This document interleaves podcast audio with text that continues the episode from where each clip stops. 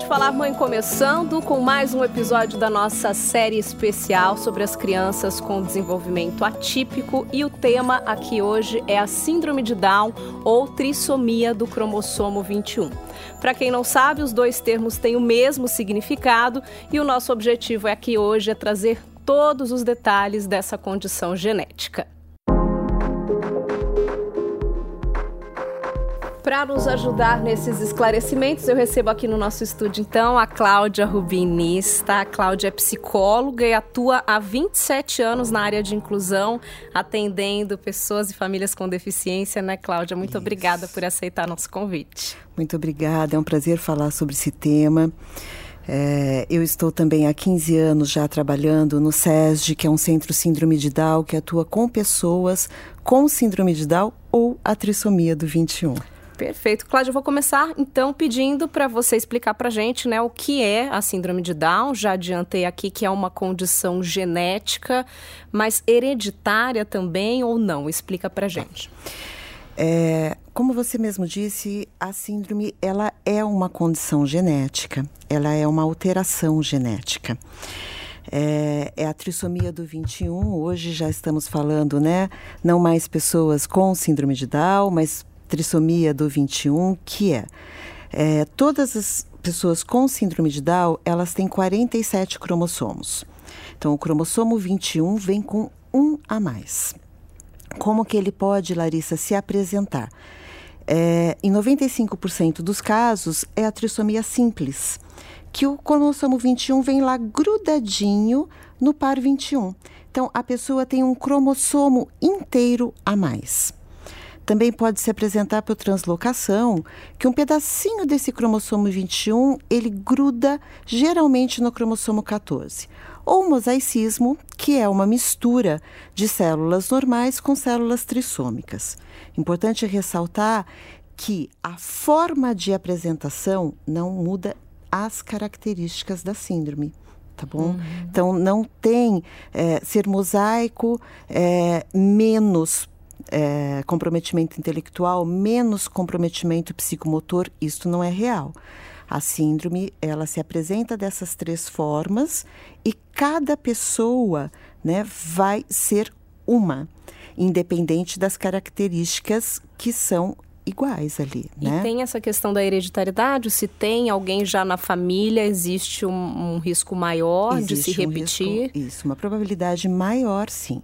Né? Quando a gente fala em uh, apresentação por translocação, então algum familiar ou pai, algum familiar, desculpa, né? Ou pai ou a mãe traz esse essa alteração cromossômica.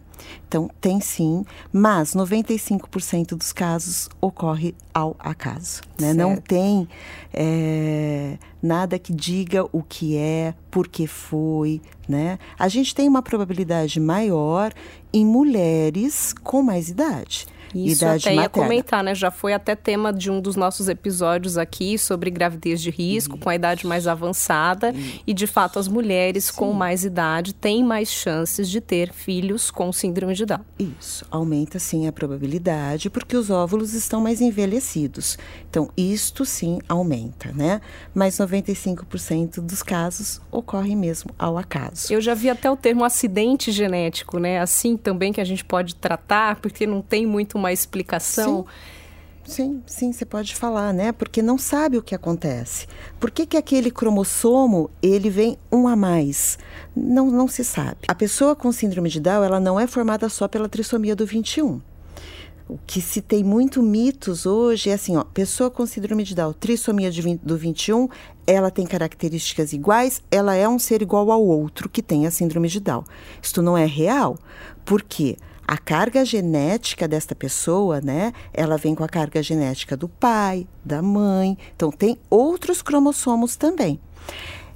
Que eu digo muito para as famílias quando chegam, né? Quando tem a notícia, ele vai ser quem ele quiser ser, dentro das potencialidades dele. Porque as pessoas são diferentes e as pessoas com síndrome de Down também são diferentes. Perfeito, a gente vai trazer até mais detalhes sobre isso aqui ao longo do episódio. Eu queria só também comentar com você sobre o ultrassom da translucência nucal, que as gestantes normalmente fazem às 12 semanas, que já traz alguns marcos que podem indicar a presença dessa condição genética. Mas também, é, ouvindo de alguns especialistas, eu soube que a maioria das mães descobre só no parto. É isso, Cláudio? Isso. A grande maioria notícia no parto. Então, assim, o ultrassom morfológico, ele vê a alteração da translucência nucal, que é uma medida na nuca, né? Um líquido ali é, que acumula. Acho que mais a área médica consegue dar né, toda uma explicação disso. Mas tem isso. E também tem, Larissa, no ultrassom, as cardiopatias. Porque pessoas com síndrome de Down, elas, 60% das pessoas com síndrome de Down vêm com, cardiopatia, com cardiopatias congênitas. É, então, isso também se vê no ultrassom. Base do nariz, né? Uma base mais estreita também dá para enxergar. Então, tem sinais no ultrassom. A partir desses sinais, Aí tem outros exames que são realizados, que tem a amionicentese, desculpe esse nome é, difícil. Complicado. É. É, e também a biópsia, que aí vão realmente detectar né, aquela condição genética do feto. Mas os ultrassons, então, não são nem são garantias, né, de que garantias. isso não vai acontecer, não. como a gente já adiantou aqui. Muitas isso. mães só descobrem na hora do parto. Bom, eu vou convidar também aqui para nossa conversa a Ellen Ludens, que é fisioterapeuta e tem especialização e mestrado aí em fisioterapia aplicada à neurologia infantil pela Unicamp. Ellen, muito obrigada também, viu, por participar aqui do nosso bate-papo. Bom dia, é um prazer, é tudo meu. Espero que a gente tenha um papo bem rico aí para ajudar, né, o nosso. O Ellen, começa explicando um pouquinho para a gente as características mais comuns de um bebê, então, com síndrome de Down, né? Usando um termo popular, eu já ouvi que eles nascem mais molinhos. O que, que isso significa? Sim, é, só completando um pouquinho, em relação à trissomia do 21, na verdade, né, os cromossomos, eles fazem o quê? Eles produzem algumas proteínas que dão as características ao ser humano. Então, essa alteração no cromossomo 21 faz com que as características da criança com síndrome de Down sejam diferentes. E quais são elas? A hipotonia, que é a flacidez generalizada, né, do corpinho, e não só do corpo, mas também toda a parte orofacial. Então, é, quando essa criança nasce, a gente tem que ficar muito atento né, em relação à sucção né, a amamentação. Por quê? O bebê, quando ele nasce, a única maneira dele engordar, ganhar imunidade é com a amamentação. A criança ela não tem a força suficiente para a sucção isso. adequada, então, assim, é isso? A, é, assim, a hipotonia, a gente tem um grau de hipotonia, né? Ou você tem a normotonia, ou você tem a hipertonia, que é o máximo da, da, da contração muscular, que é a rigidez, e você tem a hipotonia, que é a característica da criança com síndrome de Down. Né? Então, essa criança com síndrome de Down, que tem essa flacidez não só no corpo, mas na questão orofacial, é uma criança que tem dificuldade, por exemplo, em atingir os marcos do desenvolvimento. Né? Então, por exemplo, sentar, segurar a cabecinha, né? é, é engatinhar, mas isso acontece no tempo de cada um. Como a Cláudia disse, cada criança é uma questão singular que a gente fala. Né? Então, se eu tenho uma criança que anda é, a janela de desenvolvimento de uma criança para adquirir a marcha 18 meses, por exemplo, com a síndrome de Down vai ser maior do que 24 meses, dependendo da criança. Como ela é estimulada, não só nas terapias, mas em casa também. Vocês duas citaram aqui, assim, muitas. É, é, a gente bater bastante nessa tecla de que cada criança é diferente, claro. O que eu queria saber também, que surge dúvida para os leigos aí, pode até gerar um, uma, um certo preconceito, seria: a gente pode dizer em níveis? Existem diferentes níveis de síndrome de Down, Cláudia? Não. Não, a gente não fala em grau da síndrome de Down. Quando a gente fala no grau, como a Ellen falou, é o grau, né, Ellen, da hipotonia. Aí sim, questão muscular. A gente tem diferenças no desenvolvimento. Isso. Agora, Quanto ao comprometimento intelectual, não se fala mais em graus. Antigamente se falava em leve, moderado, grave. Hoje não. Hoje a gente fala que a pessoa tem um comprometimento e que, como a Ellen trouxe, ela vai atingir os marcos do desenvolvimento infantil, mas no ritmo dela, num ritmo mais lento. Perfeito. Antes da gente seguir com as orientações, eu conversei com uma mãe que gravou alguns depoimentos aqui pra gente e ela falou primeiro sobre como foi o diagnóstico no caso dela, né, como ela recebeu a notícia. É a Juliana Chagas, mãe do Lucas, de 4 anos. Então vamos ouvir aí o primeiro trechinho do depoimento da Juliana.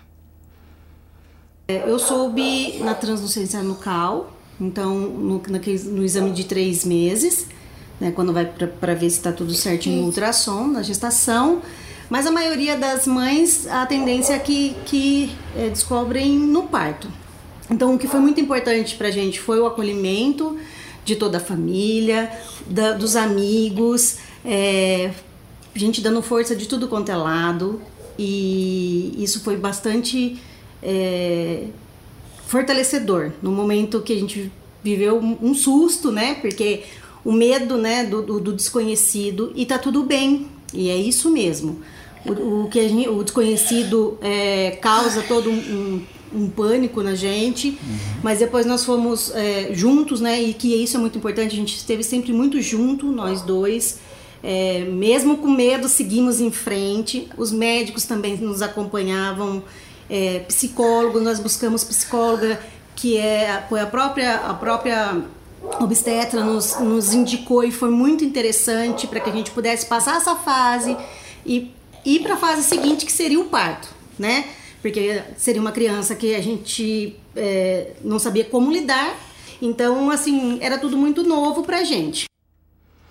Bom, Cláudia, falou um pouquinho aí, né, dessa questão da aceitação e até conversando com ela, entrando em mais detalhes, ela chegou a comentar que chegou a ter, inclusive, uma depressão, né, por alguns meses aí, fez tratamento. E falando sobre essa aceitação, eu já ouvi de alguns profissionais que trabalham no ramo o termo luto.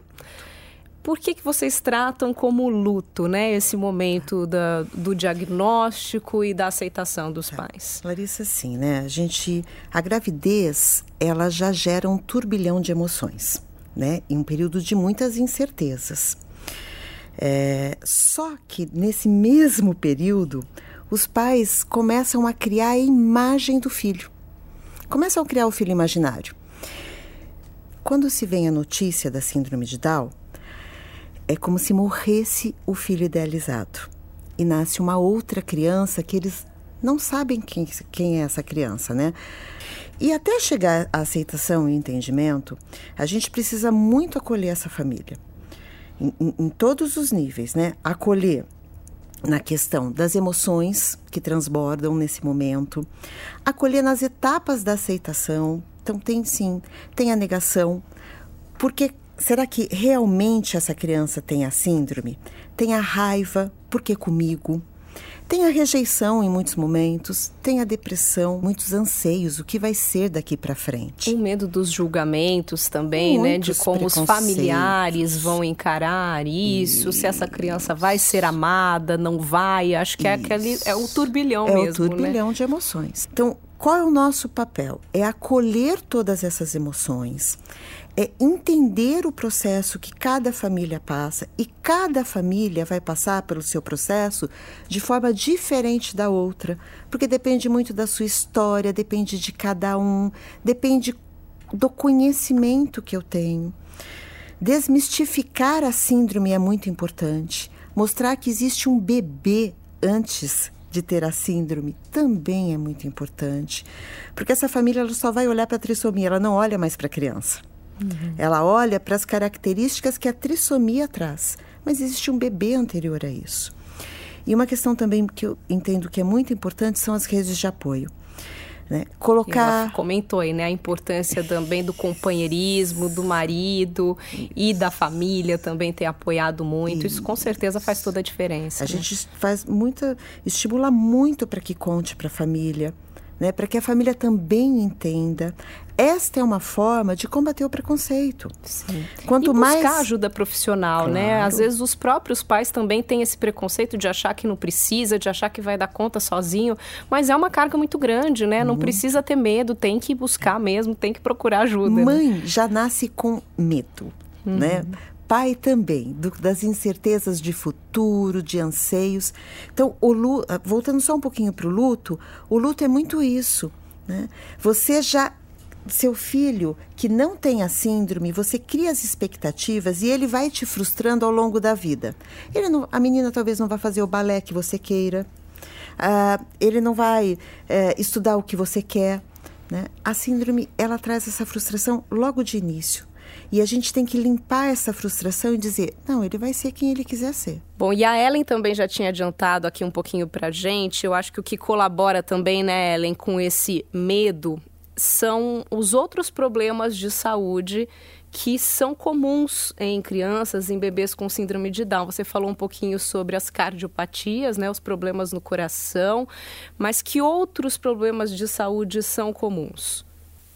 As síndromes epiléticas, no caso a síndrome de West ou Lennox-Gastaut, e o próprio TEA, né, o transtorno do espectro autista. Né? Por isso que a gente vai ter que estar trabalhando, é o profissional que trabalha com as crianças que, né, além da síndrome de Down, tem essas comorbidades, tem que estar se aprofundando mais ainda. E o aumento do peso e a estatura um pouco abaixo do normal é uma regra? Essas crianças, clinicamente, têm alterações na tireoide, pode, né, um hipotiroidismo que pode levar a um sobrepeso, devido à alteração no metabolismo. Por isso que a alimentação é extremamente importante. Né? Não comer açúcar, não comer é, é, é, farinhas brancas. Então, essa alimentação vai ajudar muito no, no peso dessa criança. Perfeito. Eu vou pedir para rodar mais um trechinho do depoimento da Juliana, a mãe que falou aqui sobre as suas experiências, onde ela relata a importância de começar os tratamentos o mais cedo possível. Né? O filho dela começou com terapia ocupacional aos 15 dias de vida, depois de um pouco mais de um mês também fisioterapia, fono. Então vamos ouvir a Juliana. O tratamento precoce faz com que a criança tenha mais possibilidades de absorver as informações, treinar o seu cognitivo né? E, e também ter uma qualidade de vida melhor. Hoje, qualquer criança com deficiência, ela pode sim ter um desenvolvimento. Vai depender de cada um, cada um no seu tempinho, e é isso. O Lucas, hoje, ele faz é, terapia ocupacional, fono, físio, faz a hidroterapia, faz a ecoterapia, né? E com isso, com todos esses tratamentos, a musicalização também faz com que ele consiga ter um desenvolvimento ótimo é, e ele está na escola regular, né, tem as adaptações para as atividades dele, mas ele está acompanhando, está aprendendo as letrinhas e a gente está muito feliz, né, filho? Importantíssimo começar o quanto antes, né, Cláudia? Até para garantir uma autonomia no claro, futuro mesmo. Claro. O quanto antes se estimular a parte motora, a parte cognitiva, as habilidades sociais, o brincar dessa criança é, o quanto antes você vai estar tá trazendo para ela é, é, esses estímulos para que ela consiga atingir, como a Ellen falou, todos os marcos das, uh, todos os marcos do desenvolvimento infantil, Larissa. É muito importante também a família ser atendida, né? É, hoje na instituição a gente começa com os atendimentos de físio, fono, terapia ocupacional e esta família está na psicologia, porque é uma parceria a gente vai entender aquela condição daquela criança, o ambiente daquela criança e estabelecer uma parceria com essa família para que ela dê continuidade a essas orientações, mas que essas orientações sejam cabíveis ao momento da família. Uhum. Isso também é muito importante entender. É, nós não estamos sozinhos, né? Não é a gente que vai estimular e a família vai ficar ao lado olhando isso. Não, a família vai estar presente nisso. Perfeito. É... O Ellen, fala um pouquinho também, é, já que a fisioterapia é a sua área, né? A importância do início da fisioterapia o mais cedo possível. A criança com síndrome de Down, como a Cláudia disse, ela tem uma, uma hipotonia, é molinha, a gente chama de muitas crianças que ela nascem flop. Flop o que, que é? Bem molinha, né? E a força muscular dessas crianças também é diminuída, né? Então, à medida que nós vamos realizando as atividades, né, com a fisioterapia, essa estimulação precoce, essa criança vai percebendo os movimentos, melhorando a execução desses movimentos e vai conseguir treinando esses movimentos. À medida que ela treina esses movimentos, ela vai começar a fortalecer e melhorar a percepção do seu corpo. Mas uma coisa importante que a Cláudia disse, que eu fico muito com os meus pais, quando eu avalio uma criança, é: nós estamos aqui para fazer uma parceria. Eu sempre coloco 50% é meu, ou da equipe de reabilitação, 50% é da família. Porque não adianta você trazer essa criança para as terapias, né, correr com essa criança o dia todo, todo dia, leva, leva na ECO, leva não sei aonde, e chegar em casa e, não, e fazer tudo que é o contrário que, que as terapeutas estão indicando. Por exemplo, uma criança pequena que não está ficando em pé ainda, eu necessito que ela seja colocada em pé. Muitas vezes, com uma talinha na perninha para ajudar. Por quê? Porque essa criança precisa perceber os membros inferiores, e essa criança precisa fortalecer, por exemplo, é, a cabeça do fêmur, o acetábulo, porque se ela não ficar em pé, vai ficar liso. E aí depois ela pode ter uma luxação e esse, esse fêmur sair do lugar é, futuramente. Antes de encerrar a conversa, eu queria que a gente detalhasse um pouquinho mais sobre a deficiência intelectual, né? A dificuldade no aprendizado. A criança com síndrome de Down, Cláudia, pode seguir a escola regular ou ela tem que ter um atendimento individualizado? Pode não, deve. Deve. Hoje, o que eu digo muito, uh, Larissa, é assim, ó. A síndrome, a parte genética, não mudou. Quem mudou fomos nós terapeutas. Nós avançamos, nós entendemos né, é, que o estímulo está fora, com os pares. A escola tem que ser na escola regular. Por isso que ela vem para os nossos atendimentos quando você fala né, de autonomia. A gente dá assim, autonomia, independência, para que essa criança conquiste seu espaço na sociedade e seja protagonista da sua história. Então, ela deve estar lá fora sim. A gente não, como eu já disse, não mais né, classifica o comprometimento, o comprometimento intelectual, a deficiência intelectual. Essa criança ela vai aprender no ritmo dela, da forma dela, o que nos cabe, o que cabe às, às escolas. Saber ensinar. Uhum. Ter recursos para ensinar essa criança. A lei da inclusão mudou muito, saiu do modelo médico, que a deficiência está na pessoa. Hoje a deficiência está no meio, no ambiente. Então o que, a gente tem que fazer? Tem que dar recurso. Tem que entender que a, as pessoas com deficiência intelectual elas têm uma melhor memorização a partir da memória visual, porque elas precisam abstrair, a dificuldade de abstração. Então, precisa dar esse recurso para que ela esteja dentro da escola regular.